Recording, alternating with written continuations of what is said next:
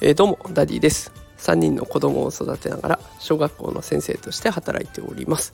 えー、このラジオでは毎日教育や育児を楽にできるそんなヒントをお送りしております、えー、さて今日のテーマはですね子育ては大変小児科医が語るテレビや動画と子育てというテーマでお送りしていきたいと思います。あのよく言われる言葉で2歳まではテレビを見せない方がいいとかテレビや動画に子守りをさせるなんて親失格、えー、こんなことが言われたりしております。あのすいません。正直に伝えると共働きしかも3人の子供がいる各家族の我が家ではテレビや動画なしでは家事がこなせません。あのまたね動画に頼っちゃったなって落ち込むこともありました。で今回紹介するのは小児科医の先生の言葉がとっても励みになります。ので、えー、紹介したいなと思います。結論を先に伝えますと時間を区切って見せればいいです、えー、ぜひね同じような環境の方共働きの方いらっしゃると思います、えー、子育てに家事に追われてるという方心が楽になると思いますのでぜひ聞いてください、えー、それでは行きたいと思いますがまずはその最初に言ったあの2歳まではテレビを見せない方がいいとかあとは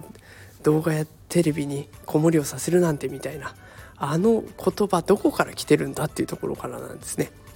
えー、そこで元がこんなところにありました。日本小児科医会の子どもとメディアの問題に対する提言という提言書が出てるんですね2004年のことです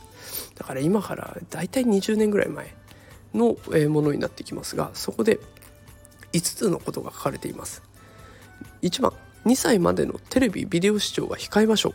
う。2番授乳中食事中のテレビビデオの視聴は控えましょう。3番すべてのメディアへ接触する総時間を制限することが重要です。1日2時間までを目安と考えます。テレビゲームは1日30分までを目安と考えます。4番子供部屋にはテレビビデオパーソナルコンピューターを置かないようにしましょう5番保護者と子どもでメディアを上手に利用するルールを作りましょう。でまあこれねあのもっともだなと思うこともあるんですけれどもただ科学的データに基づいていないなと感じるところも小児科医の先生からするとねあるそうです。あの最初に出てきた2歳まであのテレビを見るのは一切ダメっていうのは極端すぎるんじゃないかとまで言ってくれてるんですね。でそれよりもそのテレビを見せちゃったっていうことに対して保護者が自分を責めないようにした方がいいんだということをその小児科医の先生が教えてくれました。でとはいえあまりにも近い距離で長時間見せるテレビを見せる続けると視力低下のリスクっていうのはありますよね。だからタイマーをセットするなどしてできるだけ時間を区切るようにしてみてはどうかということを小児科医の先生が提言されています。なんかそれぐらいだったらできそうな気がするんですね。例えば15分見たら一度休憩とかもうちょっと伸ばして30分見たら1回休憩とかっていう風にしてあげるだけでいけばまあちょっとはできるのかなと思うので私もねあの15分から30分で1回休憩を入れるこのぐらいのテンポでやってみようと思います。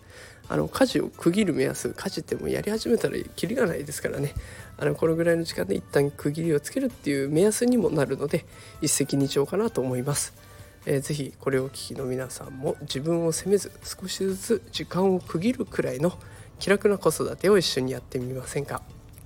ということで今日は子育ては大変小児科医が語るテレビや動画と子育てというテーマでお送りしていきました、